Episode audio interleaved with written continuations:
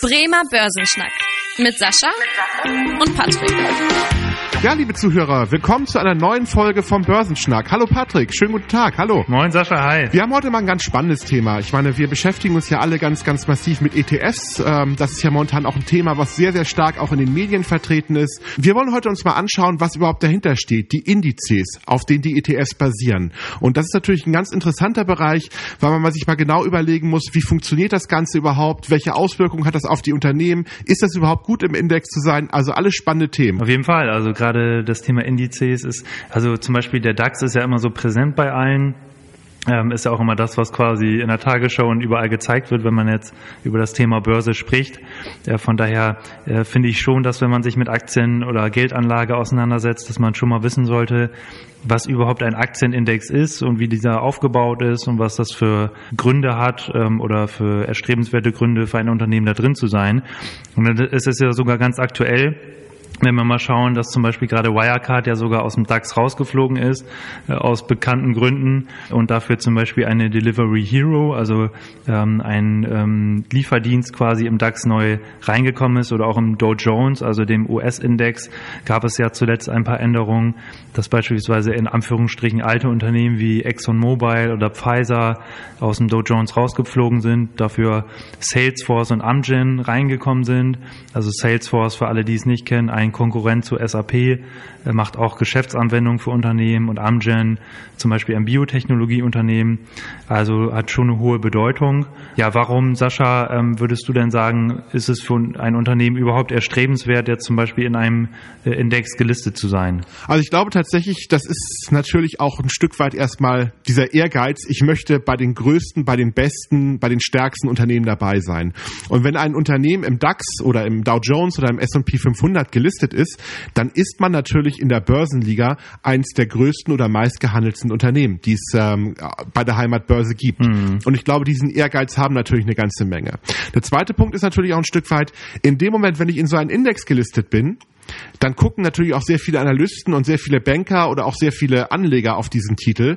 Und dadurch habe ich natürlich auch eine ganze Menge bessere Möglichkeiten, mich am Kapitalmarkt zu refinanzieren, weil ich natürlich auch bekannter bin. Also tatsächlich, es gibt viele Gründe auch, in meinem Index gelistet zu sein. Es gibt aber auch Nachteile davon, gar keine Frage. Und welche Nachteile würdest du da so sagen? Also natürlich wenn man im Fokus ist, ist man im Fokus. Und ich meine, das heißt natürlich auch ein Stück weit, dass deutlich mehr über einen berichtet wird, dass man natürlich viel mehr Pflichten hat, auch gerade in der Veröffentlichung. Gerade im DAX gibt es ja ähm, ganz klare ähm, Regeln, was für Daten geliefert werden müssen.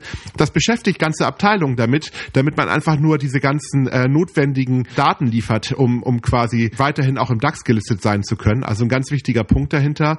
Und natürlich ist es auch ein Stück weit ein Problem, gerade für kleinere Unternehmen, die vielleicht innovativer sind, dass natürlich auch immer mehr Hedgefonds ein Stück weit interessiert sind. Ich will gar nicht über Wirecard immer ähm, äh, nochmal eingehen. Wirecard war natürlich ein ganz großer Skandalfall, aber Wirecard ist natürlich noch mehr in den Fokus von Hedgefonds geraten, äh, in dem Moment, als sie in DAX aufgenommen wurden. Also tatsächlich sind das jetzt ein Beispiel dafür, wo ein Unternehmen, was tatsächlich nicht so wirklich gerüstet war, auch in der Kapitalmarktkommunikation, auf einmal natürlich dann ähm, im DAX war und wo natürlich sehr, sehr viel Gezocke stattgefunden hat. Und so etwas passiert natürlich bei Unternehmen, die sich nicht lange darauf vorbereitet haben, wenn sie in einen großen Index aufgenommen werden. Wie kommt überhaupt ein Unternehmen jetzt in, in den DAX oder in den NDAX oder in irgendeinen Index?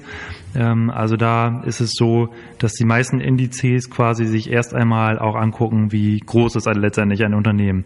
Weil der DAX, der soll ja eigentlich die 30 größten Unternehmen Deutschlands abbilden. Also Unternehmen wie SAP, Bayer, Allianz und so weiter sind ja alles Riesenunternehmen, die da gelistet sind. Und das ist also dieser eine Faktor, das Thema Marktkapitalisierung, also Größe. Und der andere Faktor ist letztendlich der Börsenumsatz, also wie oft wird die Aktie jetzt zum Beispiel gehandelt. Was ich aber immer ganz interessant finde, es zählt nicht nur die Größe, sondern der Streubesitz dieser Größe. Also wie viele Aktien sind jetzt nicht in Anteilen von irgendwelchen Großinvestoren. Da finde ich immer das Beispiel Siemens Healthineers ganz interessant.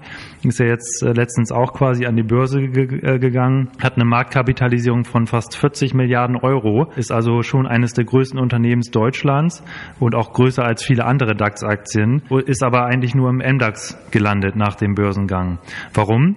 Weil der Anteil des Streubesitz ähm, an, an den gesamten Aktien ist letztendlich nur bei 15 Prozent und der Rest äh, des Anteils liegt immer noch in den Händen von Siemens, äh, sodass man sagen muss, dass äh, Siemens Healthineers zwar 40 Milliarden Euro wert ist für diese Berechnung, aber eigentlich nur 15 Prozent der Aktien verwendet werden. Und das ist halt der Grund, warum Siemens Healthineers letztendlich nicht im DAX landet, sondern im MDAX. Sascha, welche verschiedenen Indizes beobachtest du denn eigentlich immer so? Also der DAX ist ja bei uns im Deutschen hier natürlich so im Fokus. Welche Indizes findest du noch ganz interessant? Also was ich sehr spannend finde, ist natürlich alles, was in Amerika momentan passiert. Also ein S&P 500, wo die 500 größten äh, amerikanischen Unternehmen äh, gelistet sind. Natürlich ein Dow Jones, der ist auch ein bisschen kleiner von der Größe her. Deswegen finde ich den S&P 500 ein bisschen spannender. Und was natürlich momentan gerade ganz wichtig ist, der Nasdaq 100, also quasi wo die 100 Technologietitel gelistet werden, hauptsächlich in der Form oder innovative Unternehmen. Ja. Der hat ja auch gerade dieses Jahr eine ganz entscheidende Rolle gespielt, weil es waren ja hauptsächlich die Technologiewerte, die dieses Jahr eine sehr gute Entwicklung hatten. Deswegen sollte man sich das auch anschauen. Mhm. Aber man sollte nicht immer nur nach Amerika oder Europa schauen. Ich meine, auch ein Eurostox kann man sich in Europa anschauen, aber auch sowas wie Nikkei oder ein Hang Seng, ja. das sind so die Indizes im asiatischen Bereich. Und ich meine, ja. was ja immer gerne von auch für den Verbraucherschützern als der Index genannt wird, der am besten funktioniert, mhm. ist der MSCI World. Auch den kann man sich immer sehr schön auch nochmal anschauen, wobei man auch fairerweise sagen muss, ist ein bisschen Mogelpackung ist da schon hinter. Ja, der genau. MSCI World ist sehr Amerikalastig, hat eine sehr hohe Korrelation zum S&P 500, mhm. aber passt ja auch. Amerika ist die größte Volkswirtschaft der Welt. Deswegen müssten natürlich auch sehr viele amerikanische Unternehmen im MSCI World gelistet sein und relativ wenige Unternehmen aus Afrika oder aus Indien oder ähm, aus anderen Staaten, die vielleicht tatsächlich nicht so eine ganz entscheidende Rolle am Weltkapitalmarkt spielen. Das wirklich, wirklich wichtige Ding. Also ich finde halt immer wichtig, man darf nicht sagen, dass ein Index gleich ein Index ist, wie du es so schön gesagt hast. Also es gibt halt ganz viele verschiedene Indizes. Es gibt Indizes auf äh, verschiedene Länder, wie den DAX oder ähm, jetzt den Dow Jones, den du auch angesprochen hast, oder bestimmte Sektoren, dass man jetzt nur die Technologieaktien hat. Ja, aber man muss auch immer gucken, dass natürlich jeder Index unterschiedlich groß ist. Also im DAX sind zum Beispiel nur 30 Unternehmen oder im MSCI World, wie du ihn eben genannt hast, sind da meine ich sogar über 1000 Unternehmen, wo man natürlich ganz anders unterwegs ist ist. Viele sagen ja immer, okay, ich bin in einem Index investiert, aber wenn man jetzt nur im DAX unterwegs ist, dann hat man halt zum Beispiel nicht so eine hohe Risikostreuung und ist halt nicht weltweit so aktiv, als wenn man jetzt zum Beispiel beim MSCI World oder anderen Indizes unterwegs ist. Also das vielleicht auch nochmal so als ähm, Hintergrund. Und wir haben ja auch zwei verschiedene Typen, also einmal den Performance und den Kursindex. Was hat es denn damit auf sich, Sascha? Ja, es ist eine ganz interessante Möglichkeit, sich nochmal anzuschauen, was passiert da überhaupt. Bei einem ähm, sogenannten Kursindex ist es so, man guckt sich nur die ähm, Entwicklung der Aktienkurse an. Es wird ja einmal im Jahr eine Dividende gezahlt. Das ist ja bei den meisten Unternehmen der Fall. In Amerika wird teilweise vierteljährlich eine Dividende gezahlt. Mhm. Es wird auf jeden Fall Geld ausgeschüttet bei den Aktien.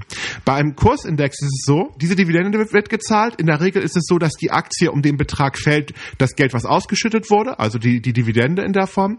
Und im Kursindex wird das nicht mit reingerechnet. Beim Performance-Index ist es so, dass tatsächlich diese Dividende wieder mit reinvestiert wird und mit reingerechnet wird. Das ist beim DAX der Fall. Ja. Wenn ich jetzt also die Performance von einem DAX mit einem Dow Jones vergleiche, dann vergleiche ich eigentlich Äpfel mit Birnen. Hm. Weil am Ende des Tages sind dort die Dividenden mit reingerechnet worden. Beim Dow Jones habe ich die Dividenden quasi noch on top bekommen. Das heißt, wenn ich die gleiche Performance habe im DAX und im Dow Jones, dann ist der Dow Jones eigentlich besser gelaufen, weil ich die Ausschüttung ja. noch on top bekommen habe. Was man natürlich auch äh, sieht in den letzten Jahren, da, da sieht man auch wieder, dass der DAX nicht unbedingt der beste Index äh, ist. Der ist natürlich auch gut gelaufen äh, und man hat natürlich auch im DAX in den letzten Jahren äh, Geld verdient verdient als Aktionär. Aber wenn man das mal mit anderen internationalen Indizes vergleicht, der, dann äh, hat der DAX da oft auch äh, schlechter abgeschnitten. Ja. Da auch nochmal zum Thema Veränderung, ähm, was ich auch immer ganz spannend finde. Also ich beobachte ja auch immer, welche Kandidaten zum Beispiel in, in den DAX aufsteigen können oder aus dem DAX absteigen können, äh, weil das natürlich auch Auswirkungen hat, weil die ganzen ETF-Anbieter müssen natürlich diesen Index nachbilden, was sie ja quasi dem Anleger versprochen haben. Also beste Beispiel ist hier immer ähm, die iShares ETF äh, von BlackRock. Deswegen auch immer ist BlackRock ja auch immer an jeder deutschen Firma zu über fünf Prozent sogar meistens beteiligt, weil halt die ganzen ähm, iShares ETFs diese ganzen Firmen kaufen müssen. Und wie verändern sich jetzt eigentlich diese Indizes. Also die deutsche Börse guckt sich eigentlich einmal im Jahr immer zum September an, ob jetzt halt ähm, eine Aktie noch zu den größten Aktien in Deutschland gehört. Und da gibt's auch immer diese Fast Exit und Fast Entry Regeln, die da auch immer ganz spannend sind, also wo sogar vierteljährlich geguckt wird, ob jetzt zum Beispiel ein Unternehmen so stark gestiegen ist, der Aktienkurs, und dass das Unternehmen mittlerweile so viel wert ist, dass es zu den größten 25 Aktien gehört, dann wird es halt nicht nur einmal im Jahr geändert, sondern dann halt zum Beispiel vierteljährlich. Und was wir jetzt sogar bei Wirecard gesehen haben, da hat ja sogar die deutsche Börse jetzt sogar so eine Ausnahmeregelung gefunden, weil Wirecard wollte man ja nicht unbedingt mehr im DAX haben nach diesen ganzen Skandalen, dass man halt sogar zum August, wo eigentlich gar nicht so diese Regeltermine sind, so eine Sonderregelung gefunden hat, dass Wirecard da rausfliegt. Vielleicht nochmal eine spannende Frage. Was ist denn eigentlich so dein, dein Lieblingsindex, wenn man das so sagen kann? Also ich tatsächlich, ich bin überhaupt nicht so ein ganz großer Fan von Indizes. Ich finde, Indizes sind so gar nicht ganz ungefährlich. Mhm. Ich, ich gucke mir natürlich die Indizes an, aber ich würde mir schon sagen, ich gucke mir den einzelnen Markt an. Ich habe da gar keinen Lieblingsindex. Äh, das kann ich äh, natürlich sagen. Natürlich fragt mich immer jeder, um den, was mit dem DAX los ist oder was mit dem Dow Jones los ist. Deswegen habe ich die natürlich immer etwas stärker im Blick. Aber ich finde die beiden Indizes nicht besonders gut. Weil, was du ja auch schon gesagt hast von den Regeln her, hm. der DAX, die Aufgabe der deutschen Börse ist es gar nicht jetzt in der Form 30 gute Unternehmen zu finden, sondern einfach nur 30 große Unternehmen. Ja. Beziehungsweise auch Unternehmen, die viel gehandelt werden. Also das sagt überhaupt nichts über die Qualität der Unternehmen aus. Ich will jetzt auch nicht sagen, dass die schlecht sind. Das soll bitte auch nicht rüberkommen. Aber ich möchte einfach nur sagen, dass es kein Kriterium ist für die Bewertung dahinter. Hm. Und deswegen, wenn man anfängt, sich mit Aktien zu beschäftigen, dann fängt man ja auch immer häufig an zu gucken, was ist im DAX und was kauft man da ein Stück weit. Das sind aber in der Regel große Unternehmen. Ich meine, ich möchte vielleicht nur einen kleinen Hinweis geben, warum ich auch glaube, dass tatsächlich diese Indizes wahrscheinlich äh, sicherlich auch immer noch verwendet werden und auch weiter gekauft werden. Hm. Es gibt aber wissenschaftliche Auswertungen, die sehr, sehr, sehr gut auch belegen, dass es in der Regel eher die kleineren Unternehmen sind, die eine Outperformance generieren als die größeren Unternehmen. Weil sie gering gewichtet sind, ne? Ja. So ist es genau. Also es gibt zum Beispiel eine Anlagestrategie, ähm, die tatsächlich auch einige Fondsmanager nutzen. Beim DAX ist es ja so, dass quasi die Unternehmen alle nach gewichtet sind, nach dem, wie groß sie sind. Also von der von der Situation her. Wenn ich jetzt tatsächlich Folgendes mache, ich kauf alle Unternehmen gleichgewichtet, dann habe ich in, ähm, in neun von zehn Jahren ungefähr hm. eine Outperformance gegenüber den klassischen DAX, weil man einfach solche Unternehmen wie Adidas, die in den letzten Jahren eine relativ gute Performance hatten, Übergewichte im Vergleich zu zum Beispiel einer Bayer, die ähm, sehr hochgewichtet ist, hm. ähm, die aber in den letzten Jahren nicht so gut gelaufen ist in der Form. Oder auch die Energiekonzerne, die ja natürlich in den letzten Jahren sehr, sehr viel Federn gelassen haben und die auch immer relativ hochgewichtet waren im, im Index. Deswegen einfach nur der Punkt, wenn ich mich damit beschäftige, nicht unbedingt nur auf die großen Unternehmen Unternehmen setzen, sondern vielleicht auch ein bisschen breiter, auch auf die kleineren Unternehmen, weil kleinere Unternehmen häufig auch eine Outperformance gegenüber der größeren machen. Und das kann man nicht so gut mit Indizes abbilden. Deswegen vielleicht eine etwas ausgedehnte Antwort auf die Frage, welchen Index ich am liebsten habe hier. ja, also du bist eher so ein Fan von Einzelaktien, ja. aber mir geht's tatsächlich genauso, weil ich gucke mir auch die Indizes immer an und ich finde natürlich auch gerade so diese Technologieindizes total spannend, weil ich auch einfach Technologien sehr viel nutze, aber ich sehe halt in jedem Index immer irgendwelche Aktien, die ich halt nicht unbedingt gerne kaufen würde, äh, so dass ich da tatsächlich dann auch eher auf die einzelnen Aktien setze. Wobei es natürlich gerade jetzt für ähm, Leute, die jetzt unbedingt ähm, nicht so viel Geld zur Verfügung haben, ist so ein Fonds oder Index, äh, was auch immer man da dann wählt, natürlich auch äh, schon ganz gut, weil man da bei Einzelaktien jetzt nicht unbedingt die Möglichkeit hat, jetzt äh, eine Amazon, eine Alphabet und was auch immer alles ins Depot zu legen. Dann ist man ja schon bei einer großen Menge Geld, damit man da überhaupt noch eine Streuung haben kann. Wofür ich Indizes aber eigentlich eher nutze, ist halt so eine Art als Stimmungsbarometer, sage ich mal, ähm, wenn man gucken will, ja. wie läuft jetzt eigentlich gerade der Aktienmarkt, wie, wie gut sind jetzt die einzelnen Unternehmen in den äh, einzelnen Ländern unterwegs. Oder es gibt natürlich auch Sektorenindizes, wenn man jetzt gucken will, äh, zum Beispiel in den letzten Wochen natürlich das Thema Technologie oder auch Gesundheit, äh, wo man schauen kann, wie äh, hat quasi eine breite Masse an Aktien jetzt zugelegt oder letztendlich abgewertet. Ja. Also das ist eher so die, der Nutzen, den ich dahinter sehe. Auf jeden Fall. Ja, Sascha, ansonsten ähm, viele spannende Informationen auf jeden Fall wieder dabei und ich freue mich auf jeden Fall auch auf weitere Folgen. Äh, wenn es Themenwünsche oder Fragen gibt, äh, wie immer eine Mail an podcast.sparkassen-bremen.de.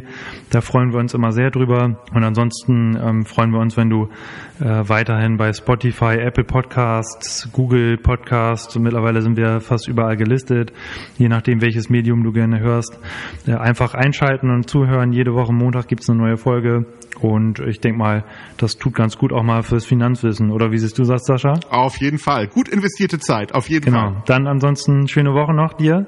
Ich freue mich auf weitere Folgen mit dir. Mach's gut. Ja, ich freue mich auch. Bis zur nächsten Folge. Vielen Dank fürs Interesse. Das war der Bremer Börsenschnack, ein Podcast mit Sascha und Patrick. Noch ein kurzer Hinweis und an dieser Stelle liebe Grüße aus der Rechtsabteilung. Die gesprochenen Inhalte bilden die persönliche Meinung der handelnden Person, also in den meisten Fällen von Sascha und mir wieder. Sie stellen also keine Handlungsempfehlung zum Erwerb oder zur Veräußerung der genannten Wertpapiere oder anderer Finanzinstrumente der genannten Emittenten dar. Bei Fragen wende dich gerne an deinen Berater.